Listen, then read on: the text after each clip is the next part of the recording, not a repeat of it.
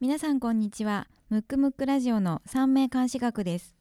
この番組は三名監視学講師の広瀬真一と山口美香子が三名監視学のフィルターを通して世の中を見てみるをコンセプトに進めていきます。番組後半ではリスナープチ鑑定も行いますのでリラックスしてお聞きください。ひろくんひろくん何ですか？ハッピーバースデートゥーユーそれもうサプライズじゃないですかゃがじゃん。じゃがじゃん。お誕生日おめでとう。あありがとう。あ中身はエルメスちゃうねんけどな。外見エルメス。外見はありがたいです。はい。で、はい。ケーキもあんねんけど、はい。なんだここでさディレクターさ火つけて封とかしたら怒られるよね。はい。じゃあ後で3人後でで三人で。食べよう。ありがとうございます。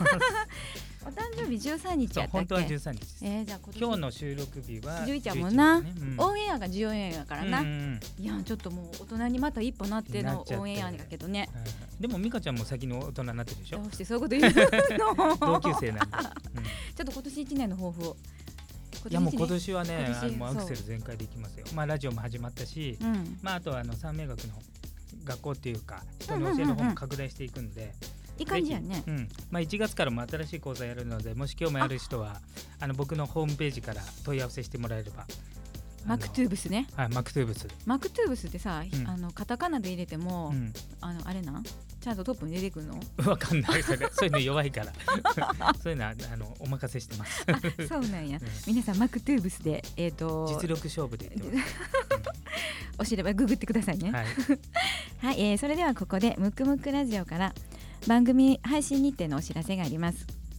音で聞くムックムック本をコンセプトに8月18日にベータリリースしました。ムックムックラジオですが年内は毎月第2第4月曜日に更新していきます。ですのでこの番組の次回配信は11月28日の月曜日になります。この時点でのベータリリース版はポッドキャストと YouTube で公開してますので番組ウェブページよりお越しください。それでは第6回目をスタートしていきます。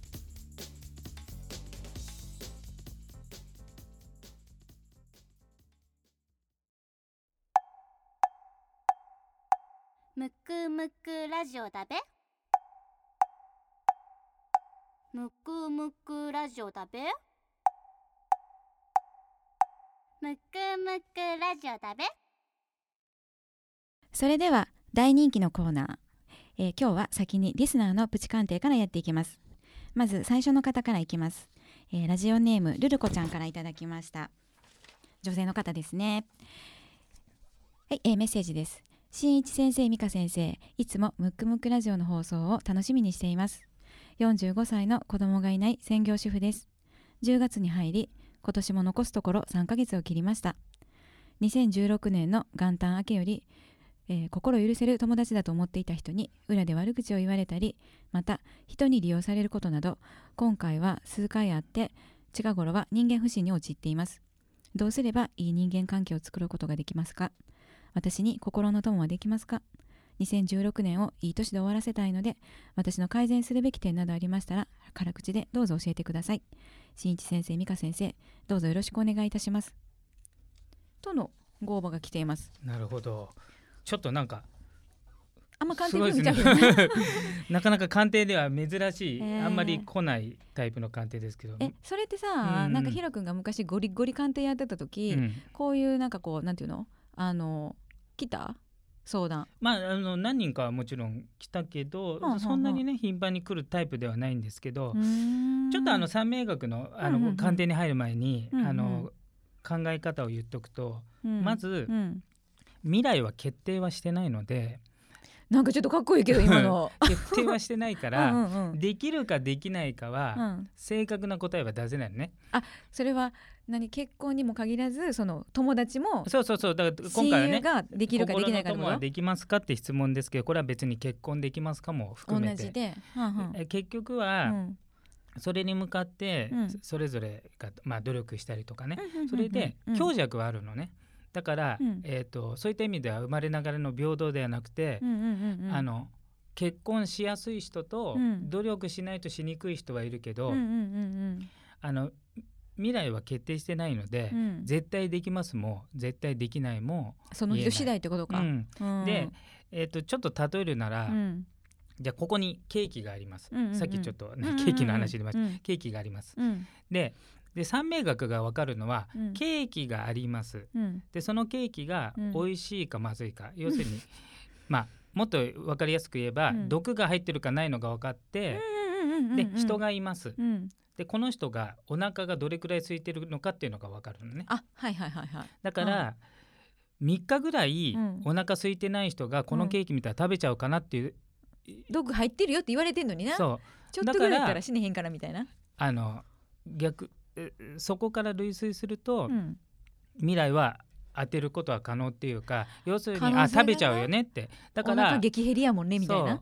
う。ん。だけど、うん。人間って自由意志を与えられてるので、うんうんうん。食べないっていう選択肢もあるので、うんうんうんうん。そうしたらうん。お腹が減っててケーキやっても食べないので、うん結局、うん。その人はお腹を壊さないっていう。だから例えば俺はその時期お腹壊しますよって言ってもうん。外すことはできるっていうね。あ、そうやな、ただそういう前情報なしにうん。お腹減ってる状態でケーキやったら普通食べちゃうでしょっていう。なるなる。そういった意味で当てるあ当たらないはありますけど、うん。基本的には決まってないので、うん。だからまあ心の友できますかっていうのまずうん。あの自分が作りたかったら可能性あるし、ああそうかそうか。ほんまにそれが必要としてるかしてないかによって、うん。行動で関わってくるもんね。そう。ただルルコさんの場合は、うん。やっぱり若干やっぱり人付き合いというかこうなんですねちょっと心の潔癖症というかなんていうんですかねこうこうあるべきだみたいなのがちょっと型みたいなのが強いかもしれないですね。あれかもねこうほら見た目がさ、うん。あのこう方角っぽいところが、こうこうちょっと出るから、こうなんかこう最初の第一印象と、うん。ちょっと仲良くなった、うん。そのもう一枚皮脱いだ自分がう、んうんすごいちょっと違うのかもね。そう。うん。であとはあとはもうこれ言葉の定義の問題になって、まあ、うん三名監視学とはまるちょっと違う方向に、まあ、国語の問題みたいになっちゃいますけど うんそもそも心の友っていうのうがんうんうん人によって違うじゃない。あまあ確かにね。どどういう状態を心の友かっていうのにもよるから、うんうんうんちなみに美香ちゃんはいます、心の友、うん。いやまあそれは親友いるかって言われたらまあいなくはないけどその人が私のこと全部知ってるかって言ったら知らん。わからないよね。うん。だだしまあうん。いても、いる人でも一人二人かなって感じだからだからまあ、うん。あのルルコさんの場合はねどうしても欲しいのかもしれないですけど、うん。あとはここにね書いてあるのは心を許せる友達とは思ってたのに裏で悪口を言ったり人に利用されることがありますって書いてありますけど、うん。えー、と例えばじゃあ心を許せる友達だったら、うん。まあ、ちょちょっとね軽口でとかってこう軽口になっちゃうかもしれないんですけど 辛口になるんや。これ僕じゃなくて本人に言えよっていう話ですよね。だって心うんうんだまたなんでそんなんでそういううんて言えないってことは心許せてないっていうあ話だから、あちょっと国語の問題になっちゃうけどね。だからそもそも。そうそもそもこれはなんで悩んでるかっていうと、心許せる友達ではなかったけど心許せると思っててー。からっていうはははは本当に許せたらうん。面と向かって言えるはずだから、あんなん言わんといてよってな、だからあ分かりませんよ、こここの書いてあることしか、うんうんうん。うんあの実際ねあのニュアンスとかな。う。ん。あの鑑定でねあの対面でやってるわけじゃないので、うん。どういう状況か分かりませんけど、うん。メールの内容だけ見ると、うん。そもそも心許せる友達だったのかなっていうこと自体がうん。若干疑問なので、まあそうやうな、ん。そう向こうもそのルルゴさんと同じだけの温度差で心を許せる友達と思ってるかどうかもうん。ちょっと分からへんしな、あと心許せるってねさっきも言ったように人それぞれその定義が違うんで一概には難しい。言えないですけど、うんうん例えば僕は、うん。あの小学校からの幼なじみ一人だけいるんですけど、うんうんうん。そいつとはうん。仮に5年会ってなくても、うん。気軽に電話できる、あはいはいはい、うんはいはいはい。けど他の人はちょっとうん5年ぶりだから電話するの躊躇するなみたいなのがあるんで、あ確かに。うん、だからそのルルコさんがどれをもって心を許せる友達というふうになってるか分かりませんけど、うん。間違いなく僕がもしそういう人が陰で悪口言ってたら、うん。とりあえずもう面と向かってねどういうことっていうのは言いますよね、うんそうかそうか。そういう人だったら。まあそうね。ただうん。そこそこの友達だったらうん。同じように思い悩むかもしれない。あそっか。うん。なんかいや向こうに気悪いことなんかしたんかなとか考えたりとかね。なんか言えずにね、相手に言えずに、うんうんうんうんうん。っていうのもあるからだから、じゃあ今後どうすべきかっていうのはまず、うん。まあ、ちょっと定義をはっきりすればいいんじゃないですかね。心を許せる友達ってことは自分のことも、うん。まあ、さらけ出せ、まあ、犬でいうとお腹出した状態じゃないと、あーはいはいはい。向こうもさらけ出せない言ってくれへじゃないですか。んもんな。ただそれ自体が、うん。ルル子さんにとってうん苦痛かもしれないね、あそれぐらいの距離。うん、それはそうやんな。だから人間関係って距離なんで、あの近すぎてもダメ。うん。うん遠すぎてもダメ離れちゃうね。うん。ん。昔誰かの言葉聞いたことあるんですけど、うん。なんかハリネズミの距離がいいっていう。え全然わかりにくい。どういうこと？近すぎると針が当たってチクチク痛い。あやん。うん。でも離れすぎると離れてる方がだからちょうど針が当たらないぐらいの距離だとうん。ぬくもり感じていいみたいな、そう。だからルル子さんの場合はうん。ちょっと文面からだけで分かりませんけど、うん。別になんかものすごい近い人を探すっていう努力よりもうん。もともとそういう人を作りにくいし、本当に望んでるのかなって思ってるから。ね、そんな感じはするよね。まあ、それよりも分、多分日常にうん。張りがあまりないからどうしてもそういうことなのかなっていうのもあるんですけどただ今の時期そんなに悪い時期ではいない。やめっちゃいい時期ようん。ね。だからちょっととその、守護神回ってなかったっけ？うん。ですね。守護神に近いのがあ近い待ってるんで。だからちょっと捉え方とうん。果たしてじゃあそういう人が仮にいた時そういう人うんだったらもっとズケズケいろんなこと言ったりするんですけど、うん。それを作るためにやっぱり努力が必要だったり、うんうんうん。特に大人ですからね、うん。僕の場合は一人だけ人生でいますけどそれはもう小学校の時から同じなんで年月が違うから、うんじゃあ今僕も40代ですけど40から新たにその関係作るかってもう面倒くさいうんくはなっちゃうね。まあ作ろうと思ってできるもんでもちょっと違うしないからね。だからちょっとこう、考え方の部分であのいろいろあの考えてみた方がいいんじゃないかなと思いますうん、ね。そうね。なんか他でもっと忙しくしてはった方が、うんなんかこうちょっと張りが出ていいかもね。そう、うん、だからちょっと、とね友達作りに悩んでること自体が、うん、あの心を許せる友達が作りにくいですよね。ああなるほどね。なんかこうし自然とそうなっちゃったみたいな感じ、なんかこああそうかそうかねそうか。そそれの方がいいような気がしますね。ねで時期が悪くはないからうんまあちょっと多分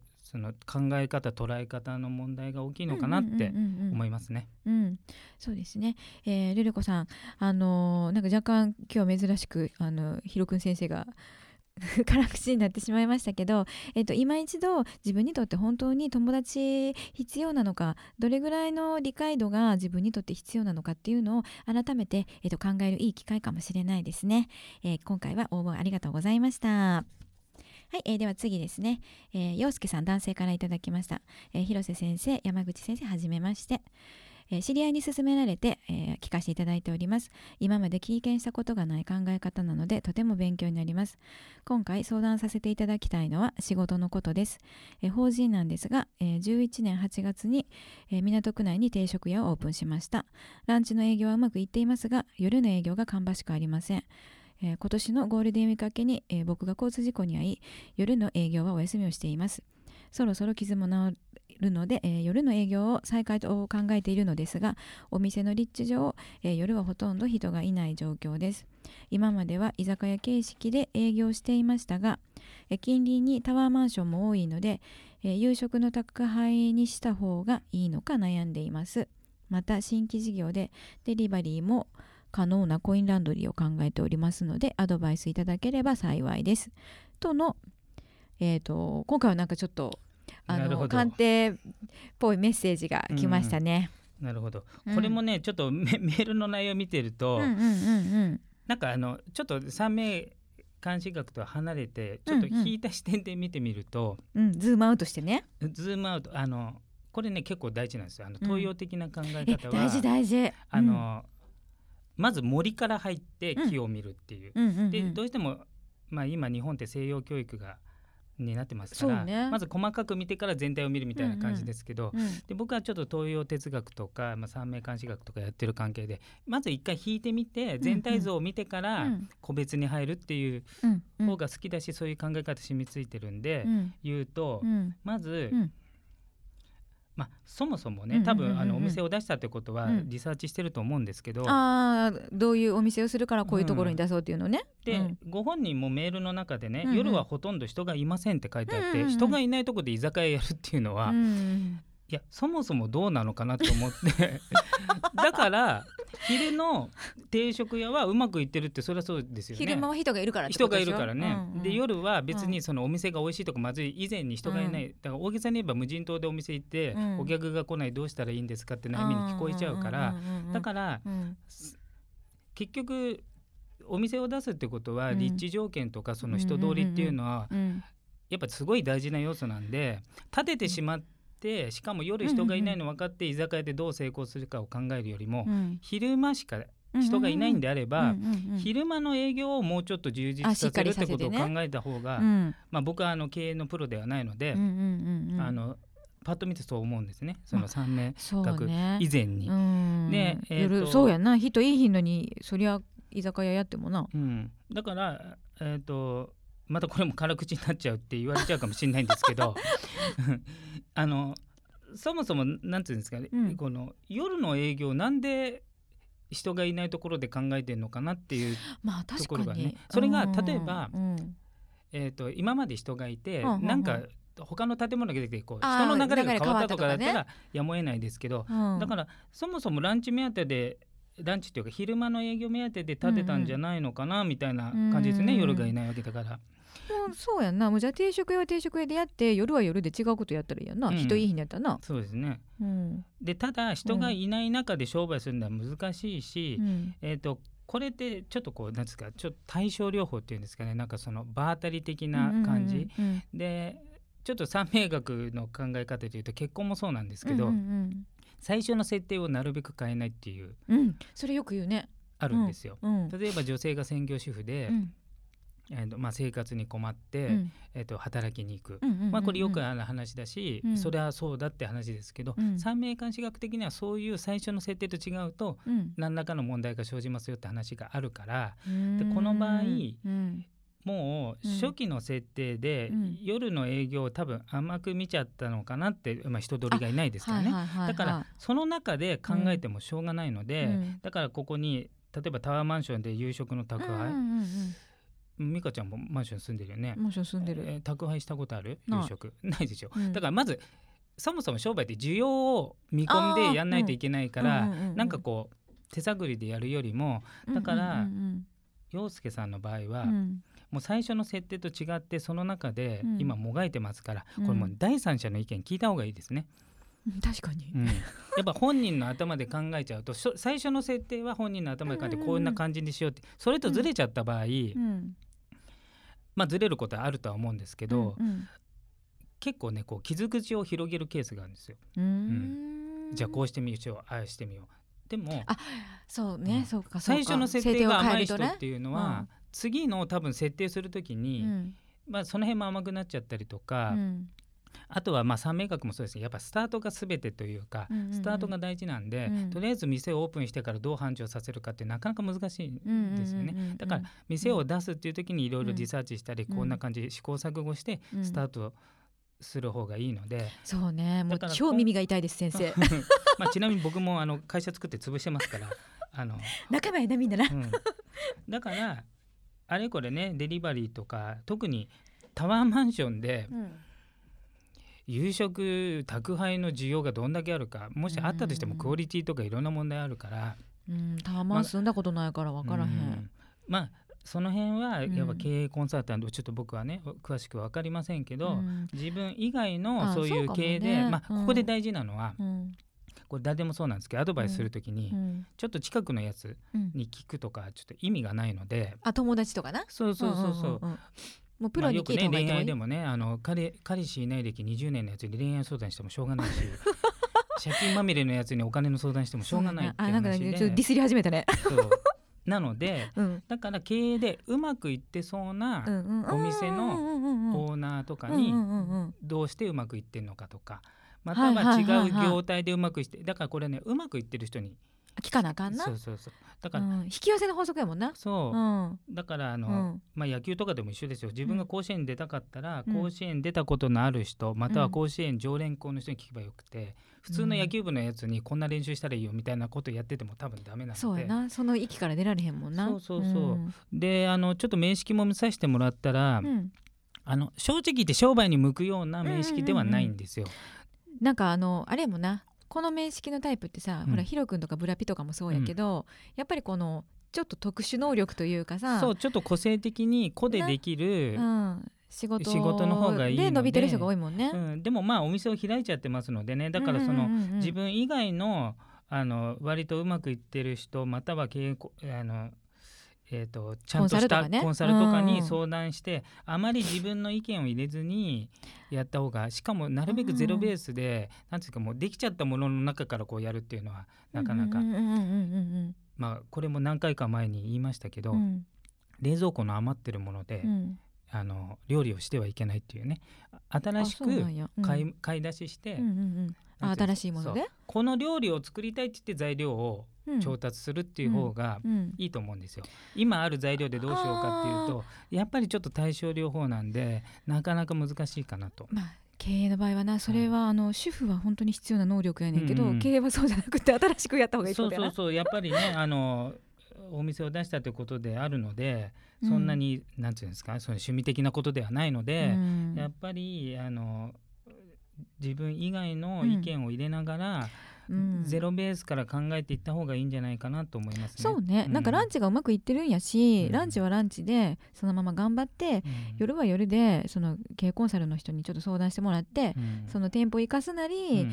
自分が別のことでな、うんうんうん。一からやるなりなんかやってもいいよね。ね。別に悪い時期じゃないもんね、うん。タイミング的に。そう。天中殺じゃないしそう。だからねあのラジオでも何回か言いましたけど、うん。まあ大げさに言ってね人を殺しましたけどどうしたらいいですかっていうのに ちょっと近いものがあるんで人がいないですけどどうやったらお客さん来ますかっていうのはなかなか難しいのでそうやな。電車の駅作られへんしな、出す前にうん。やっぱり判断しないといけない。で今そうなんであのそれでも知恵がある人はね世の中にはいると思うんで、第三者に聞くのがいいと思います。そうですね、はい。えー、洋介さん、あのーせっかくなので今ら繁盛しているランチ営業をそのままキープしながらあの夜が充実してお仕事ができるように、えー、とプロのコンサルの方などに聞くなどして、えー、とまたね新しくいろいろやっていってくれればと思います、えー今回はありがとうございましたえこのような形で、えプチ鑑定を行っています、えーぜひともあの辛口の師匠に鑑定をお願いしたいという方は番組ウェブページよりリスナープチ鑑定専用フォームからお申し込みください。えーそれではここで一曲お聴きください。服部正幸で散歩道。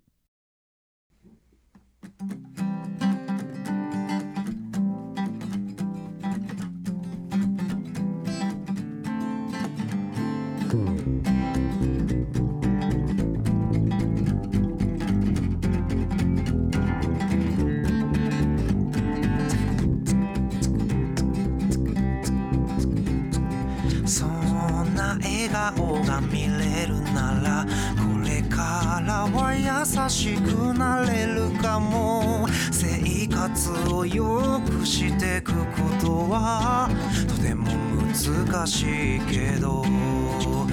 ワンツー少しずつリズムを合わせてゆけたらいいな少しずつリズムを合わせてゆけたらいいね。少しずつリズムを合わせてゆけたらいいな。少しずつリズムを合わせて。この歩幅言葉は言葉。後からついてくる影帽子。思いは全部言葉にしない。そんな二人組の生活も。曇りのチャレバで進む。時々雨降り固まる曇りのチャレバで進むリズムを合わせて。リズムを合わせて。リズムを合わせて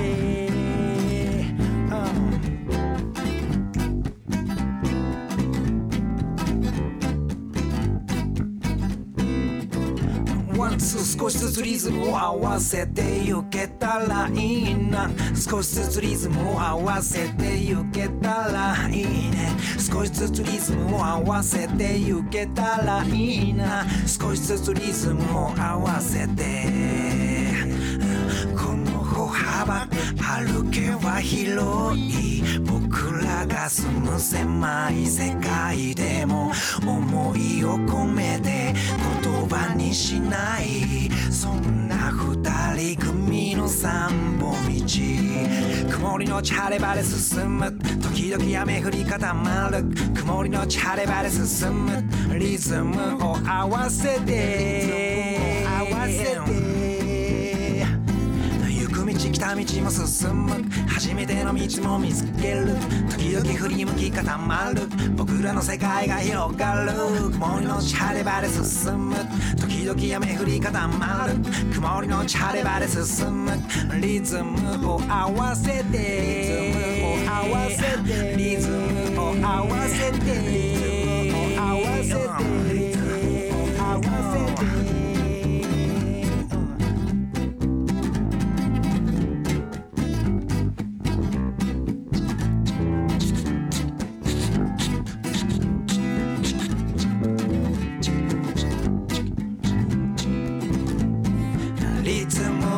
わせて。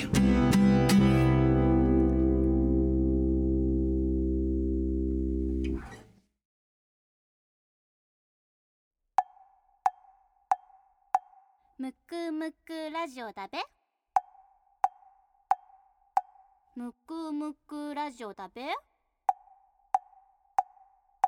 むくむくラジオだべ旬な〇〇を鑑定しましょうのコーナーです。コーナー名の通りこのコーナーは旬な〇〇を鑑定します。今日第5回目？第5回目？あ6回目？6回目じゃない、うん。6回目か、うん。あごめんね。6回目はじゃじゃじゃん。なんとなんとトランプ大統領でいきたいと思います。もうついね。え？昨日？2日前か。そうだね。2日前やな、うん、もう大騒ぎで。ちょっとびっくりしちょちゃった、ね、っとびっくりしましたよね。ううんん多分世界中がびっくりした話だと思う誰ど。もがうん。内心、いやいやヒラリーでしょっうてんうん。う ん思ってたやんな、しかもほぼねちょっと圧勝に近いっていうかね途中からね。さそうやな。なんかちょっと失速したよなヒラリーさんな、うん。最初に比べて、うん。じゃあトランプさん生年月日あ言ってきますそうね、えートランプさんの生年月日が1946年6月14日ですね。はい。御年70歳70歳どうですか？見て。ゴリゴリやね私さヒロ君のさ、うんあの息子っちとも一緒やけど、うん木戸の羊というね。そう日刊誌が日ね。刊誌がね、うん。なのでなんかちょっと愛着が。親近感がね。そう親近感があんねんけど。そうそうそう。でもね名式見たらそのまんまのやイメージ通りのな。んかそう、ね。暑苦しいおっさんやなっていう感じが。そうそうだからなんかあの逆に素で生きてるというか、まあ本音で生きてるんで、なんかいいんじゃないかなっ、て。うやね。うん、くどいもんな、うん。面識。面識もでも自我の塊でかなり強い。うん。いやだけど人間うん的な魅力はなんかちょっと感じる？でゴリゴリだけどちょっとなんだろうね。ちょっと魅力的なものは感じますけえど。それってその魅力本能うがん、無駄に大きいから、そう。あのーね三名学で言うとうんうんうん陽線と陰線っていうのがあって、うんうんうん陽線はあの有意識なんで性格とか、まあ、要するに自分がえ分かってる意識してる意識してる、で無意識ゾーンが陰線で現れてるんですけど、あの陽線のところは魅力本能一個もないんですけど、うんたただただわがままな人みたいな感じですけど。しかも全然優しくないみたいな、うん。ただ無意識ゾーンでうん。魅力本能が強いんで、やっぱり人から好かれたいとか目立ちたいとかどっかであるんややっぱりそれが。だからなんかねカリスマ的な、あの引きつける力はありますよね。そっか、うん。なんだっけ魅力本能って引力引力本能。本能とかも言うもん人うん。を引きつけたりとか、うんそういうのにはすごくあって。たけてはんねやねやっぱりな、うん、これもうん。何と言ってもあの一応変形ですけど、うん。土の生き核になると思うんで。いやーなかなかいなくない企画の人、うん、でしかも生き核っていうのは、うん。えー、と五行木下土金水の1個しかないっていうやつなんで全てが1個しかないってことなんで 偏りが半端ないので逆に言うと偏ってくださいってことなんであもうここまでいったらな、す、ね、この際ね。もうここはもううん。我が道を行くで、うん。もうなんかもう周りには気にせず、うんうんうんうん。もう敵も多いけど、うん。味方もいるって感じでゴリゴリ行くっていうね。だからもうまんまなんで。味方あそうか。その代わりよ要点率1割なんで、まあ、ほとんもどっと低くない？もっと低いかもしれない。低い。ええやろ、だってまあほぼいない。10人10人企画いてさ1人要点してるってちょっとなんかあじゃあ0.1割でね。ね100人に1人ぐらい。うん。だからもうほとんど要点しないけどうん。要点すると大爆発するんで、まあ、この人は完璧要点ですね。大爆発しうん。たね、えってことはさその何？国のトップになる人うんが要点ってことは、うん。アメリカなんかちょっといい感じ？いかもしれないね。うん。ただもちろんあの今までね民主党政権が6年続いたのかな。うんうんうんうん。でガラッと変わるんでね。やっぱりね最初はうん。いろいろ副作用ありますけど、うん。あの運勢はねあの後でやりますけどヒラリーさんよりは全然いいですよね。そうやな。あのこの運勢は。だから意外と僕の中では期待できるんじゃないかなと思いますけどあとはブレーンですね、意外とこれ名式見てて思ったんですけど、うんうん。本人もキャラ濃いですけど、うん。意外と人使うのもうまいんじゃないかなっていうあの他力運のとこもあってもらい上手。もらい上手。もう。私そんないろいろ思うてへんけど、いやいやいやもうもらいまくりでしょ。ごめんなさいそういうこと言うのそうそうそう。だから、うん。あのちょっとなんつうのかなこう助けられる要素もありながらまあできるので。なんかさちょっとさ店員まあもうねおじいちゃんやけど店員とかもあるせいかそうそうそうそう。もうトランプが言うんやったらやったるわみたいな感じ、の人も多分まあもちろんアンチもいっぱいいるけどなんかいると思うんですよ。ううん。ん。で一応あのまあ見てると意外となんていうんですかねん？あの頭もいいですよね。頭もいいし、あとはなんと宿命で日韓を含む看護師号なんでこれ多分女性に相当モテるっていうまあ金もあるしね。うん。まあそうやな、うん。ここれさおじいちゃんになってもなんか年ばっかりなんか気にしたらあれやねんけど、うん。おじいちゃんになってもやっぱモテるんかな、まあモテるし金の力があるんじゃない？ちょっとひが女の人み入るけどな。女の人お金もね大事な要素だからね。えそんなそれ貧乏なんかモテへんやろ、うん、だよね。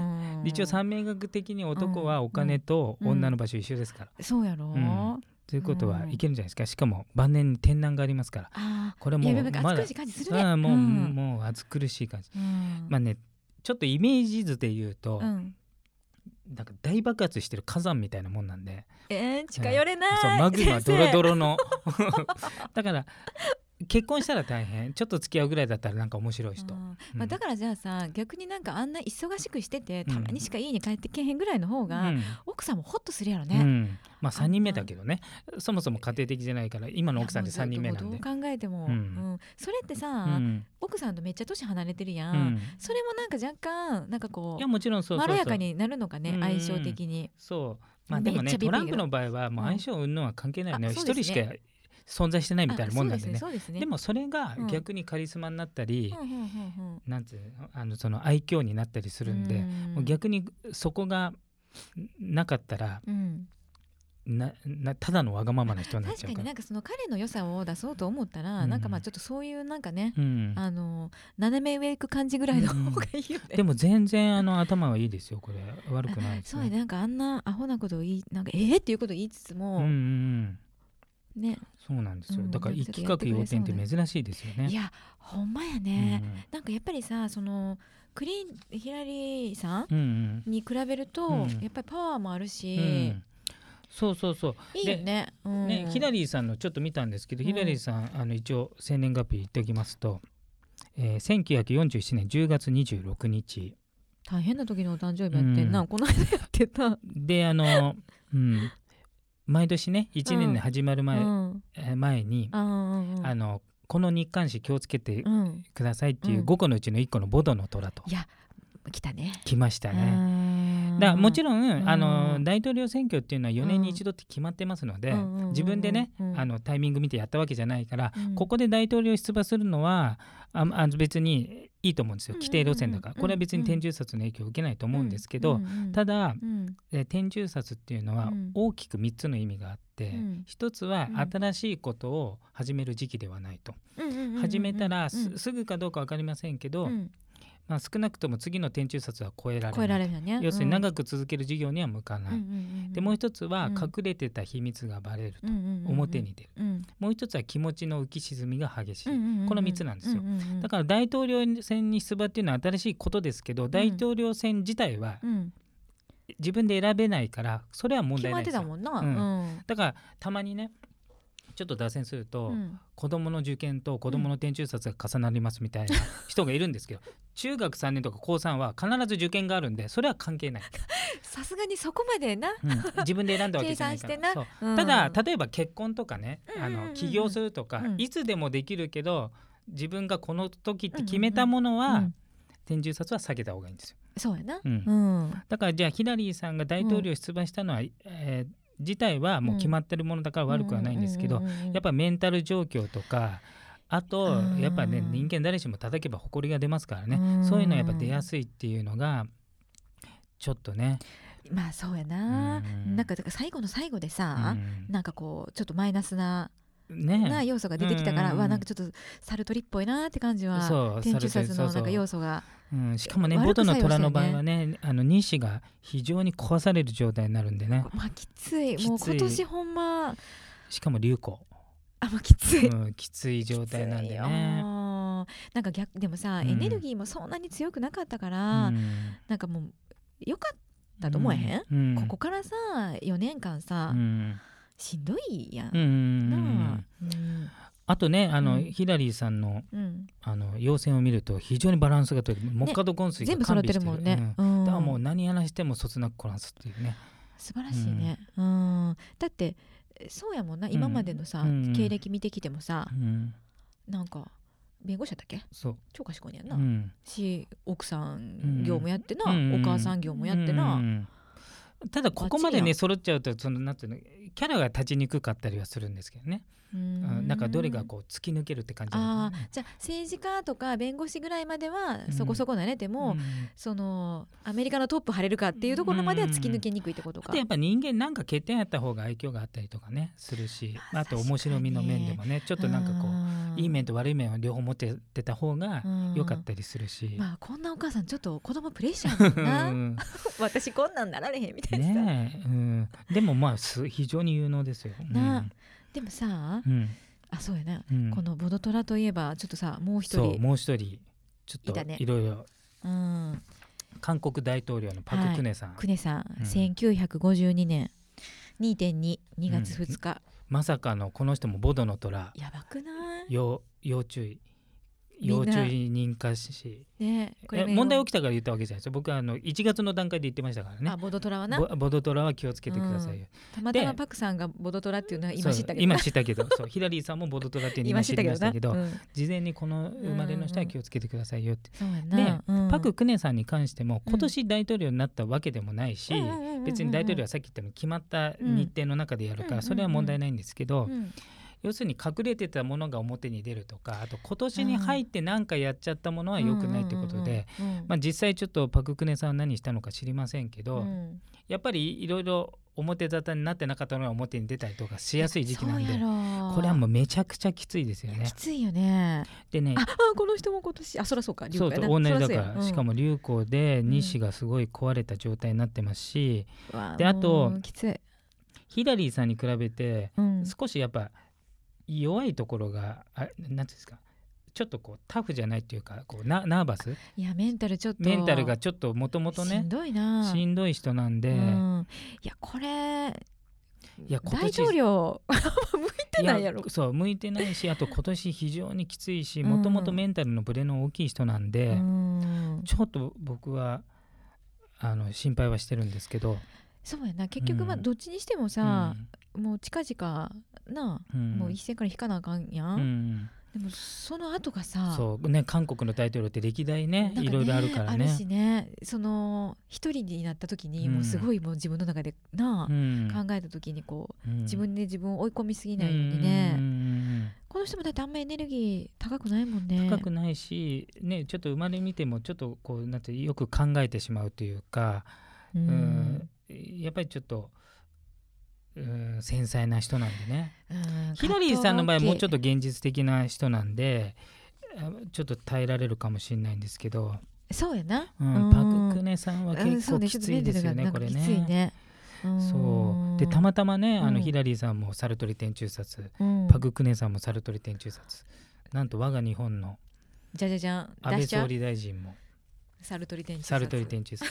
た多だし、うん、まあ何回も言いますけどね、うん。天中殺は今までやったことをそのまま通過するのはいいんで、うんうんうん今年なんか起こすのは良くないんで、まあ、ちょっとと1月にそう、うん。選挙うんうんうん。に打って出るってことになるとまたちょっといろいろ出るかなとは思いますけどあまあそうやな。まそれはうん。決まってないんですよ、要するに解散自体は総理大臣の権限でいつでもできるじゃない、うんうんうんその場合は天中殺の影響は受けちゃうと思うのね、はいはいはいはい例えば大統領選とかみたく韓国のもともとね。もともと決まってるのは問題ないです、うん。うえー、じゃあちょっとここだからちょっとで待って待って、安倍ちゃんのそう。だただ、生年月日を。あ。1954年9月21日ねう、ん。うん、ただ安倍さんの場合は総理大臣になったのだいぶ前ですし、そうやねんな。で今はあの、うん。まあ、げ現状維持っていうかそのままなんで、うん。何も起きないと思うし、うん。要するに今隠れてたものが表に出ないってことは、まあ、ある程度あんまりやらかもしてないやらかしてないんじゃないですかね。うん。あとは、うんあの非常に面識が強いんであの、うん。政治家らしい政治家っていうか、総理大臣にふさわしい。ふさわしいよね、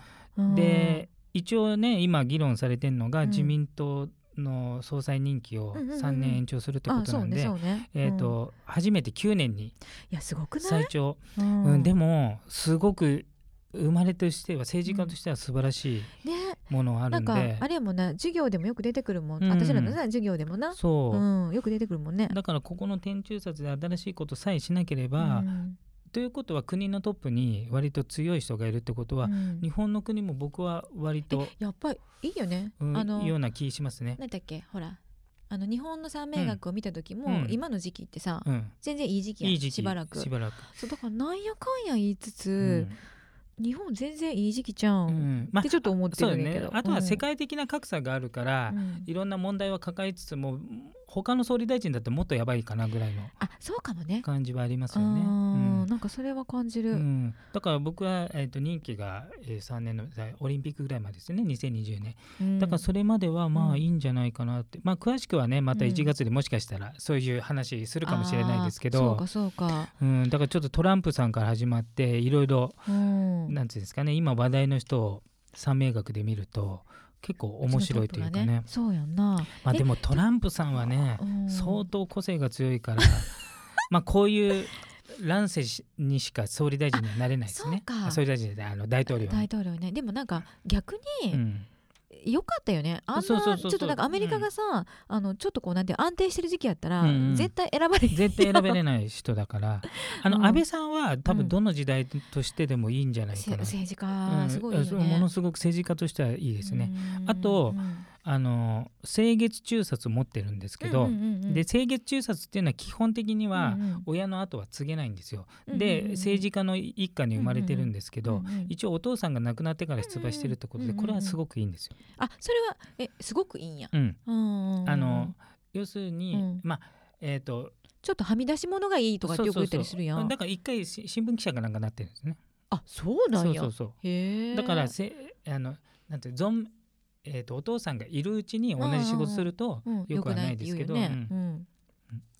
だからいいんじゃないかなって。まあいろいろねあの、うん。それぞれ思想があるので、うんうん。あのあくまでも三名学上の話ですけど、いやほんまその、うん。そういうの抜きにしてこの生年月日だけ見たら、うん。すごくいいよね。いい人がねあのトップに立ってるなっていう気はしますよね。うん。まあ、あとは天中殺一応天中殺なんで隠れてたものが表に出るって時期ではあるので、うん。あと1年ちょっあと。そっかそうんちょっと慎重にな、うん慎重に乗り切れば、えじゃあさアメリカもな、うん。日本もな、うん。なんていうのまあなるべくしてというか、うん。まあ三名学的に見たら、まあまあいい人がさ、うん。トップに立ってるわけやん、うん。でその国のトップが、うん。まあ言うならば要点してるわけやん、うんっうん。てことはその国はなんかまあまあ要点するよね、まあ確かに。たただね一つ懸念があるとしたら、うん。やっぱり今世界がつながってるんで、うんうんうん。ちょっと個々の国では考えられないところがあるんですよね。それこそ。なんかこうもらう感じの、うん。うん。で、まあ、この先も何度かい、うん。い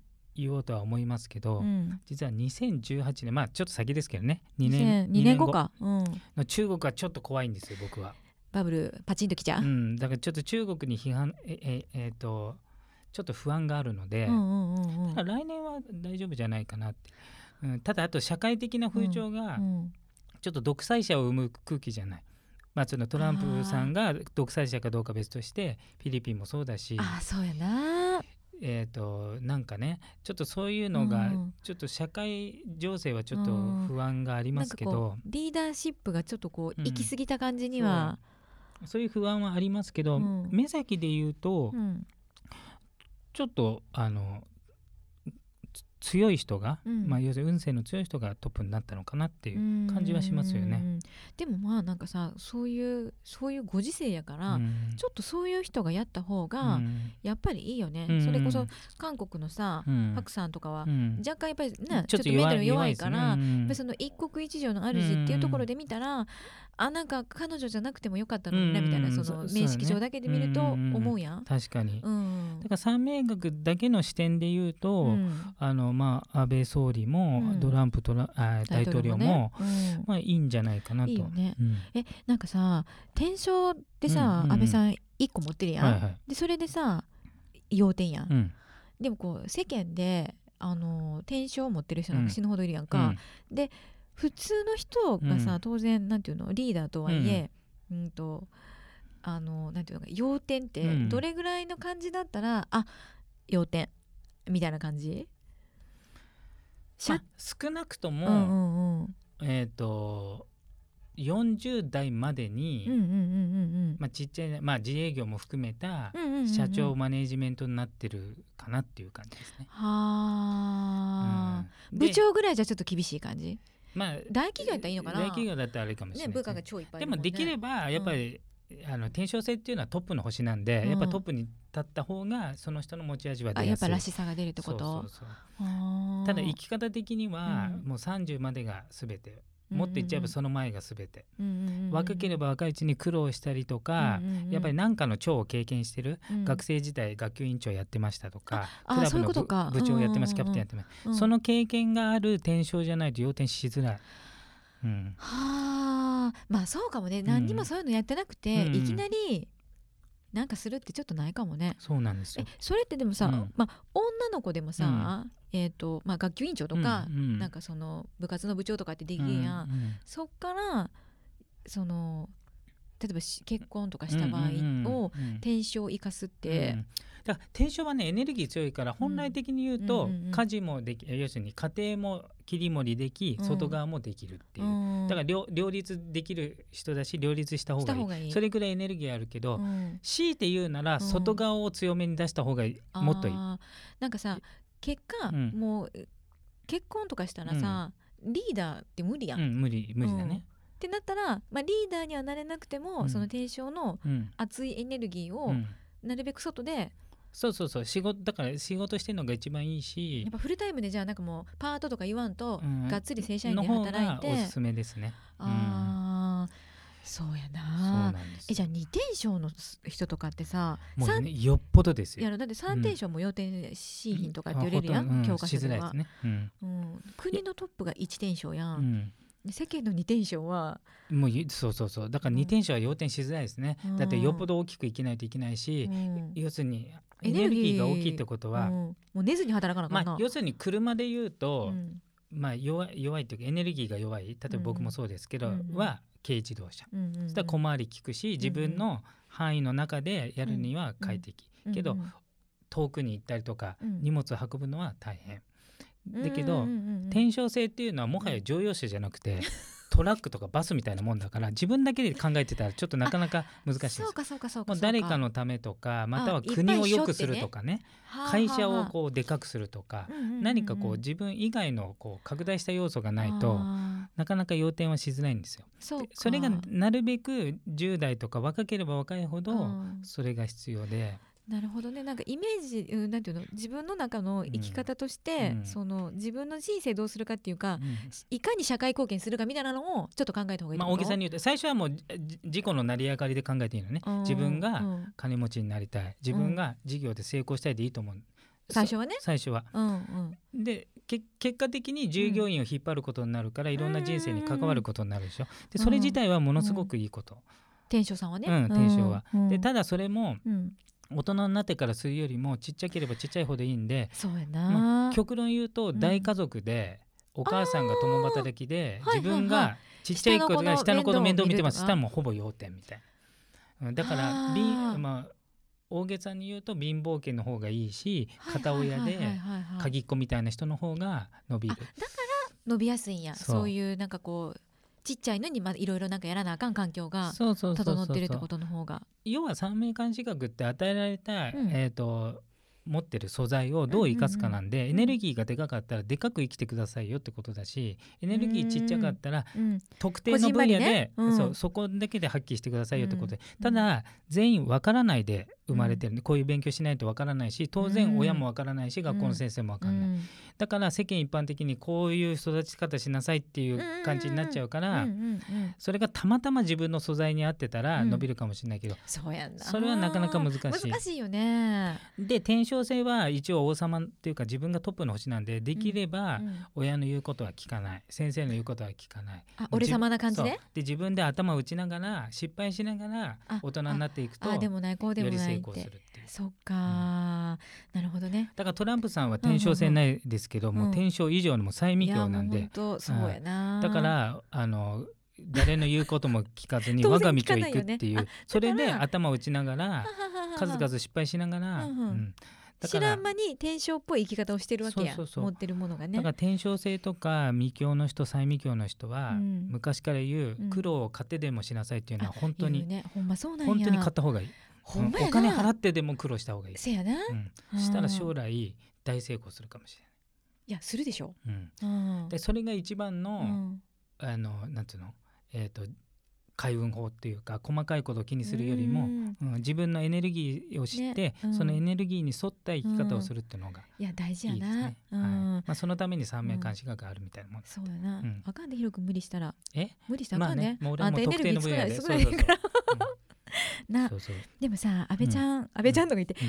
この安倍首相はうん。絶対うにん、誰かついてるよね。いやもう間違いないと思ね。う。うん。うんなんかさ大体歴代のなんかこうなんか出てくるやうんんボロが。うんなんか出えへんってことは絶対なんかしたらあかんでって言われてるし絶対そうだと思う。ねうこんなに長く日本でやれるって。そうだよね。うん。だって日本の総理大臣が一番コロコロ変わるのにえそうやんな。実質またかよってみんなまた延長したらねそうもう。9年になる下手するとあのどの国家元首よりも長くなる可能性あるからね。そうやで、うん。まあそんだけな、うん。なんかトップに向いてる人やねんから、うん。あのこのままいい感じに日本をまとめていって、そうそうですね。うんなあ。うん。まああのバックについてるのが細木和子さんじゃないことを祈るね。いやそれは違うと思うよね。それは間違いなく違うと思う。違うか。ん。はい、えーそんな感じで今回の旬なまるまるは、えー以上トランプさんでした。むくむくラジオだべむくむくラジオだべ？むくむくラジオだべ？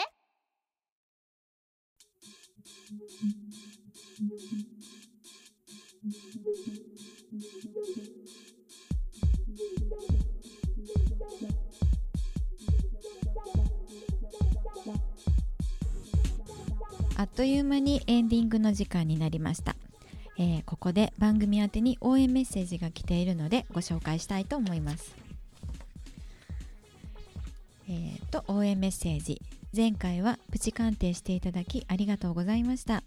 広瀬さん中級もぜひ勉強したいです。よろしくお願いいたします。山口さんナイトスクープの岡部真理さんを思い出させるトークで楽しませていただいています。いつも楽しんで学ばせてもらっています。応援しています。とメッセージを陽介さんからいただきました。ありがとうございました。えーナイトスクープの岡部真理さんって知ってる？俺ねナイトスクープんナ回スクープってやつ。あそれか関西だよね大体ね。なんでね今東京でもやってるやん。あやってんだ。やってんねやってんね1回か2回しか見たことないかわかんないけどでもね美香ちゃんがうまいっていうね、うん。あトークがうまいっていうのはいろんな人から聞きますよ。ほんま探偵手帳出へんけどなここではな でね陽介さんここにも書いてあるあの今、うん。習いに来てる生徒さんなんですね。でいつもねこういうのをね、細かくいろいろ書いてくれる。すごいいい人なんですよ。ん。そうなんや。